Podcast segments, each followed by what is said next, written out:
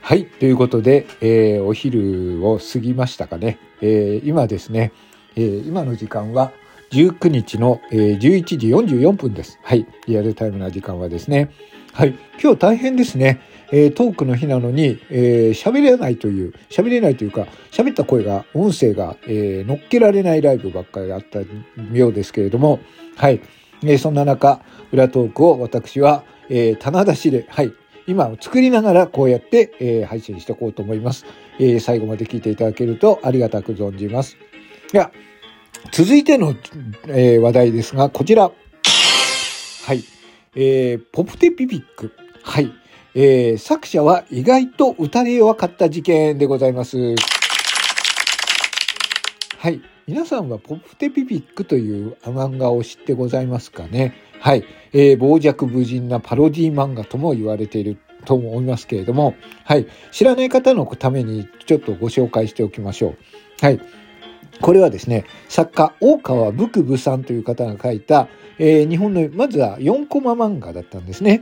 それを原作としてテレビアニメ化されまして、えー、これが、あのテレビ東京の方で配信されまして、はい、大ヒットしました。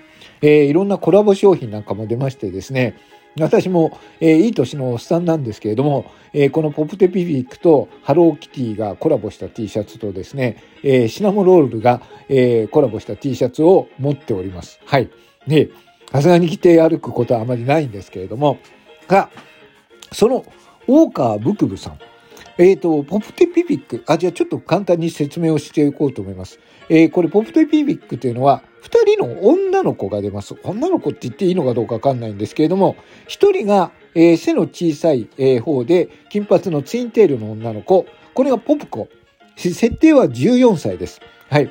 で、えー、まあ、挑発、やたら挑発を繰り返して、えー、大抵、まあ、挑発を繰り返して、で、しかし、自分が煽られるとですね、切れてですね、えー、あの、このファッキンポーズとかをやる、はい、中指を立てた形でファッキンポーズをするんですけれども、はい、それの相棒がこちらですね、えー、相棒が、えー、ピピミ、背の高い方、青い髪の方ですね。で、えー、顔が長い。はい。顔が長めで、首があるんだかどうかわかんないような女の子です。はい。ね、えー、ポプコにはあ意外と優しいというところ。はい。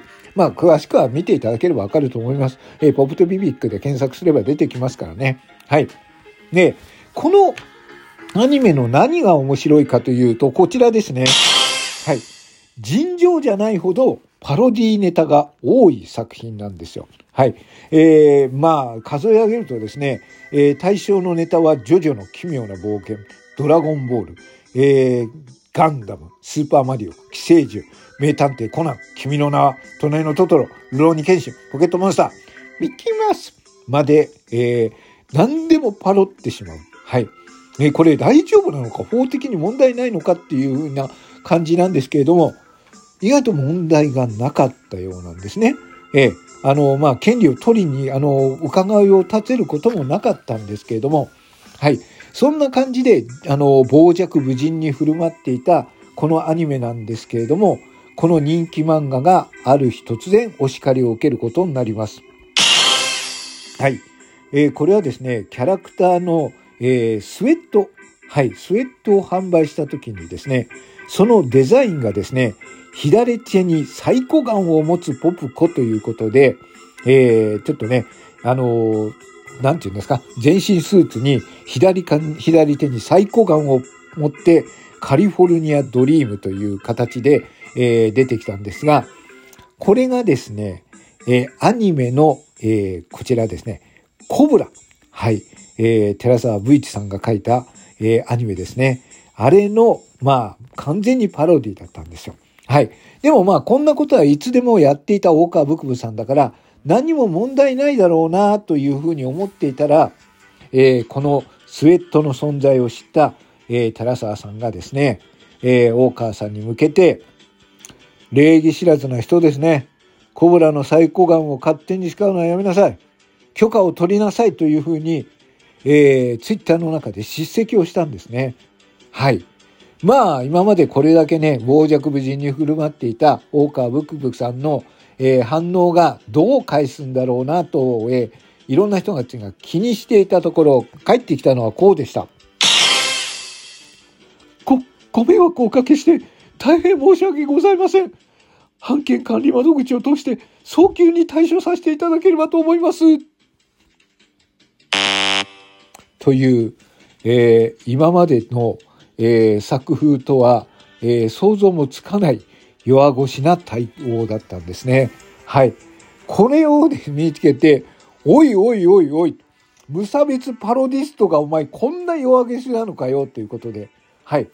なんですが、まあ、こっからじゃあどうなるのかという感じでは、まあ、ただですね、寺澤さんも、ここまで、あの、丁寧に謝られると分かんなかったので、まあ、それで、あとはまあ、こんなこともあって、寺澤ちょっとあれじゃねえみたいな話になって、そこは、まあ、大人、大人、まあ、お互い大人の漫画家同士だったということで、えー、だんだんトーンダウンをしまして、えー、じゃあ一緒に、えー、コラボ商品を作ろうじゃないかということで、えー、お互いにですね、キャラクターをコラージュしたコブラとポプテピピックが、えー、コラボした T シャツを作っています。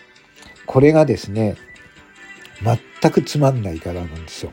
えー、あのー、このポプコのね、えー、左手にサイコガンを待つ、持つ女っていうのは、すごいなんかシュールで面白いんですけど、この、あの、コラボした商品っていうのは、普通にコラボとポップコがよ、あの、ちょこっと、あの、なんていうの？あの、映り、映り込んでるようなデザインで、全く面白くない。パロディのパロディもないような。はい。なのでですね、こういうあの、逆にね、こういうあの、縦横、傍若無人に振る舞っている人たちに噛みついたりすると、作風が面白くなくなったりしますよといういい例だったと思います。はい。